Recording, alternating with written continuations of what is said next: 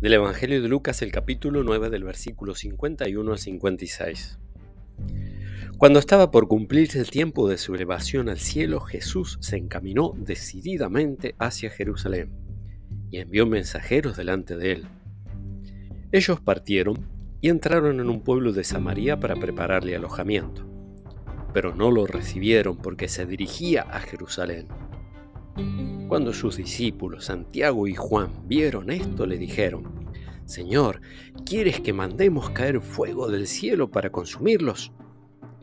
Por él se dio vuelta y los reprendió, y se fueron a otro pueblo. Palabra del Señor.